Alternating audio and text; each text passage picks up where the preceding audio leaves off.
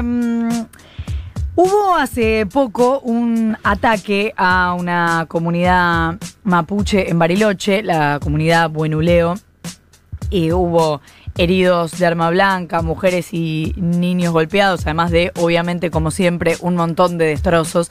Y hay novedades respecto de lo que se quiere lograr en Bariloche para que esto no suceda más. Así que estamos en comunicación con Gabriel Fuchs, secretario de Articulación Federal de la Seguridad. ¿Qué tal? Buenos días, Gabriel. Florencia Jalfón te saluda. ¿Cómo te va? ¿Qué tal, Florencia? Buen día. ¿Cómo estás? ¿Qué pasó y qué se resolvió ayer?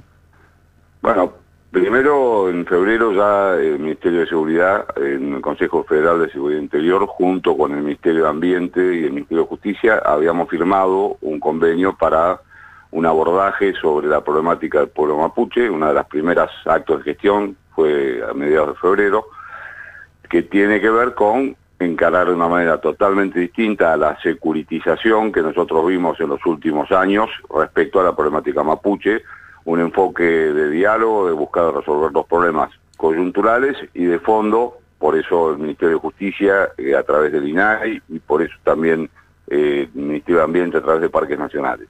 Ese instrumento que se firmó después recibió la adhesión de varias provincias, una de ellas es Río Negro, donde siempre hay una conflictividad latente, compleja, eh, sobre el tema mapuche, donde todo el mundo sabe que pasó lo de Rafael Nahuel, donde bueno, hay situaciones constantes.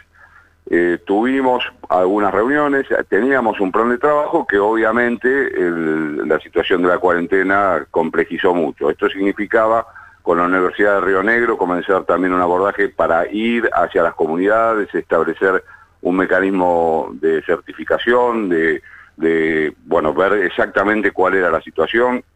Eh, en el contexto de la pandemia comenzaron a aparecer algunos temas. Esta situación de la comunidad Bueno Leo ya había pasado algo hace un mes, tuvimos una videoconferencia junto con Sabina Frederick, con el ministro Gastón Pérez Esteban y con el, Parlamento Mapuche de Río Negro, a ver si podíamos encontrar una solución, al menos coyuntural, al problema de seguridad.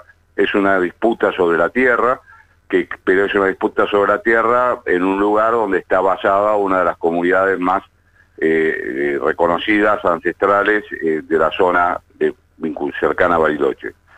Así que hubo nuevamente, como vos decías recién, esta semana un nuevo ataque contra la comunidad y decidimos que pese a la complejidad de que significaba desplazarnos, había que ir al terreno porque una de las cosas que nosotros queremos es que no vuelva a haber ningún tipo de violencia, que fue uno de los elementos marcantes de la etapa anterior, en la Patagonia vinculada a los pueblos originarios. Eso te iba a preguntar porque eh, recién decías eh, que la idea de los primeros acuerdos o lo que se habían propuesto apenas llegaron era que fuera bien distinta la política respecto del tratamiento de las comunidades mapuches.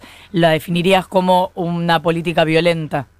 Y yo, claramente, nosotros lo hemos visto también, incluso en la tensión y la presión que la gestión anterior, la gestión de Patricia Burris, claramente, ¿no? Eh, puso sobre la gendarmería, sobre la prefectura. Nosotros no queremos que vuelva a suceder que los gendarmes, los este, prefectos sean utilizados como un elemento, además como un elemento en forma amañada, como un elemento en forma empujada, con documentos de inteligencia que reflejaban la existencia de un terrorismo binacional que se reduce a pequeños grupos, a problemas ancestrales, a problemas algunos de ellos fácilmente, fácilmente comillas, ¿no? Eh, que se pueden resolver por el diálogo, como pasó en el día de ayer en Bariloche, conjuntamente con el ministro de Gobierno local, eh, perdón, de Seguridad eh, Río Negro, otros más complejos, pero que hay herramientas, herramientas y instrumentos para, para hacer eso. Entonces, nosotros no queremos volver a una diagrama de trabajo en el cual los pueblos originarios son el enemigo y que las fuerzas de seguridad federales son el instrumento para enfrentar a ese enemigo. Esto tuvo documentos, ustedes recordarán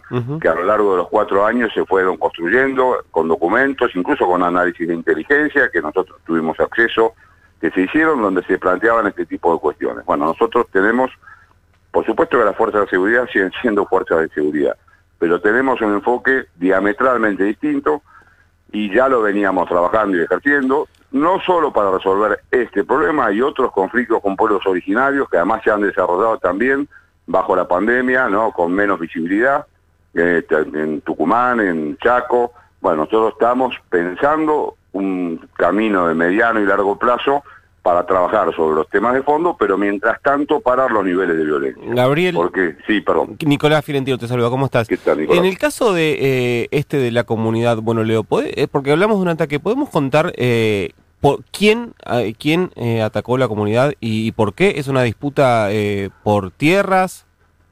Sí, es una disputa por tierras, hay una, aparece, bueno, eso está, es un lugar que está además colindante al Parque Nacional, Ajá. parte de la zona que está en disputa está dentro del Parque Nacional, por lo cual hay un tema también que vincula de alguna manera la intervención federal de política, ¿no? Eh, hay otro, un, hay un colono, un criollo, como se, como lo llaman ellos, que reclama títulos de propiedad que son, que habría comprado o que se habrían comprado al Lonco, a un, a uno de los antecesores de los actuales este, Buenuleo. Por supuesto la comunidad desconoce eso porque esos mecanismos de compra-venta en general son mecanismos que vienen ya desde épocas eh, también anteriores o no, no recientes, sino que terminan siendo vinculados a estafas o a papeles difíciles de comprobar su origen. Hay una judicialización sobre eso. Yo tengo mi opinión sobre esto, que más o menos se debe inteligir, pero lo que estamos tratando de evitar igual es, el nivel de violencia que después tiene la omisión de los jueces, tiene la omisión de las fuerzas de seguridad y termina siendo utilizada, digo, si ponemos esta fotografía en una etapa anterior, los buenuleos estarían siendo perseguidos por usurpadores. Y nosotros creemos que más allá de mi subjetividad, hay todo un desarrollo de la justicia que deberá determinar eso y que ahora fue a la Corte Suprema, porque Claro. encima del juez federal que estaba interviniendo, la verdad nosotros fuimos con una propuesta, del juez, también nos reunimos con el juez federal, bueno, lamentablemente el juez federal con ¿Qué muy es? livianamente, ese Zapata, ese juez, un juez subrogante, eh, muy livianamente había declarado abierta la feria el día anterior a que nosotros llegáramos y el día que llegamos se declaró incompetente, ¿no? O sea, es un también muchas situaciones de estas rodean al debate y a la problemática de las tierras en el sur. Eh, ya, yo ya he visto varias de estas cuestiones, también es un problema de abordaje, por eso el Ministerio de Justicia es parte, pero lo que a mí me compete, que es seguridad, es buscar mecanismos alternativos para resolución de conflictos mientras los problemas de fondo se trabajan desde el Instituto Nacional de Asuntos Indígenas, Sí. desde el cumplimiento de las leyes nacionales, desde ambiente a través de parques nacionales. Te, y eso, te pregunto esto puntualmente porque lo que termina eh, pasando muchas veces es que eh, se da la intervención de eh, fuerzas de seguridad, independientemente de, quién gobierna, independientemente con eh, la política de seguridad que, que, que aplique, si puede ser eh, de prevención o, sea, o- de represión, pero que digo, lo que subyace siempre es la eh, irresolución de la cuestión de fondo en este tipo de, eh, disputas eh, territoriales, por lo cual el, el conflicto, eh, van, o sea, van pasando los gobiernos nacionales, pero el conflicto sigue estando. No, eso es así. Nosotros en el plan que comenzamos a trabajar en febrero teníamos, como te decía antes, un plan integral. Por ejemplo, Magdalena Odarda, la presidenta del INAI, ayer hablaba que quiere establecer una especie de ley brisa, pero aplicado a los pueblos originarios. Es decir, que todos los funcionarios públicos tengan que tener una capacitación en el abordaje del problema con los pueblos originarios. Había comenzado, habíamos conseguido un financiamiento del Ministerio de Ciencia y Tecnología para hacer un relevamiento eh, por lo menos comenzar en Río Negro, de la situación de cada una de las comunidades, para que eso es parte de lo que las leyes reclaman, para ese relevamiento y esas carpetas son los que comienzan a dar legalidad. Es un proceso a largo plazo, pero había tres o cuatro elementos. El primero, frenar la violencia con los pueblos eh, locales, con las comunidades mapuches, que fue eh, uno de los datos que tuvo, si se quiere, en, el, eh, en lo alto de la etapa anterior. Entonces, eso, es- eso era nuestra principal tarea, quizás la mía más puntualmente. Pero era parte de un abordaje integral que vamos a desarrollar, porque además hay otras zonas donde sigue habiendo conflicto, no, esto no es el único conflicto, simplemente que venía escalando y tomamos la decisión. La ministra Sabina Frederick me, me dijo, bueno, tomemos la decisión, vamos al terreno, encontramos buena voluntad dentro del gobierno provincial, el ministro de Gobierno de Seguridad decidió, bueno, por lo pronto prolongar la seguridad por 90 días mientras estudiamos algunas alternativas, incluso del gobierno federal, que podamos aportar, pero como vos decís, esto no es el tema de fondo. Gabriel, recién hablabas del caso de Rafael Nahuel y la ex ministra Patricia Bullrich venía celebrando cuando se anuló el procesamiento al prefecto acusado de matar a Rafael Nahuel y ella habló de que eh, lo que hizo la fuerza fue defenderse de un ataque. Eh, primero te consulto cuál es tu posición sobre el hecho y te consulto si ahora el gobierno está abordando de algún modo un acompañamiento a la familia o si esto se está tratando de otra manera. Sí, mi posición es lo que dije antes.